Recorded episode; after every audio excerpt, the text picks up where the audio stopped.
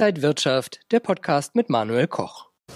Die Corona-Krise treffe die deutsche Wirtschaft doch härter als vermutet, so die neueste Prognose der Wirtschaftsforschungsinstitute. Minus 5,4 Prozent erwarten sie für 2020. Und jetzt kommen neue Corona-Maßnahmen. In der vergangenen Woche der DAX wieder deutlich unter Druck geraten, gleich nach Verkündung der neuesten Einschnitte. Bei mir Arthur Brunner von der ICF Bank. Herr Brunner, wir haben ja Brexit und US-Wahl, auf die wir immer noch mal geguckt haben, aber Corona bleibt jetzt wieder ganz klar das Top-Thema. Corona ist das Top-Thema. Weltweit äh, haben wir steigende Zahlen. In Deutschland mittlerweile Rekordzahlen, was die Neuanstiege, äh, Neuinfekt Zahl der Neuinfektionen angeht und eine nach, dazu eine Verunsicherung, weil man seitens der Politik auch keine klare Linie findet. Und Verunsicherung mögen die Anleger nicht, deswegen äh, sind wir hier auf dem Rückzug im März, als wir den ersten Lockdown gesehen haben, die ersten harten Maßnahmen, ist der Markt richtig eingebrochen, hat ganz stark verloren. Kann man das jetzt auch wieder erwarten? Das erwarte ich nicht, weil ich rechne man hat aus, seitens der Politik aus den Fehlern gelernt. Es wird in, einen Lockdown in dieser harten Form nicht mehr geben. Es wird natürlich zu Beschränkungen kommen, aber wie Frau Merkel auch sagte im Interview, man kann sich einen Lockdown in dieser Form nicht mehr leisten und man hat auch gesehen, dass manche Maßnahmen überzogen waren. Deshalb rechne ich mit äh, Kursrückgängen zeitweilig, aber nicht mit solchen Einbrüchen. Wenn wir auf Unternehmensseite schauen, da waren zuletzt Gewinner wie Delivery Hero zu sehen, also ein Lieferdienst.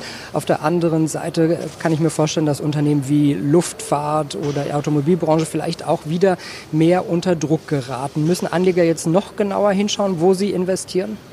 Die Anleger müssen schon genau hinschauen. Äh, bei Delivery Hero war es die Zahlen von einem Konkurrenten Takeaway Just Eat, die äh, sehr gut ausgefallen waren. Äh, Delivery Hero muss liefern, auch bei den Zahlen. Bisher setzt man hier nur auf, auf Wachstum.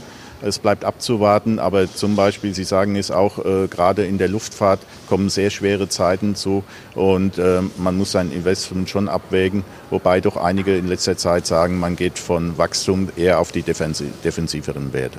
In China heißt es momentan an den Börsen Rallye und Rekorde. Können deutsche Anleger davon auch profitieren? Natürlich können deutsche Anleger davon profitieren.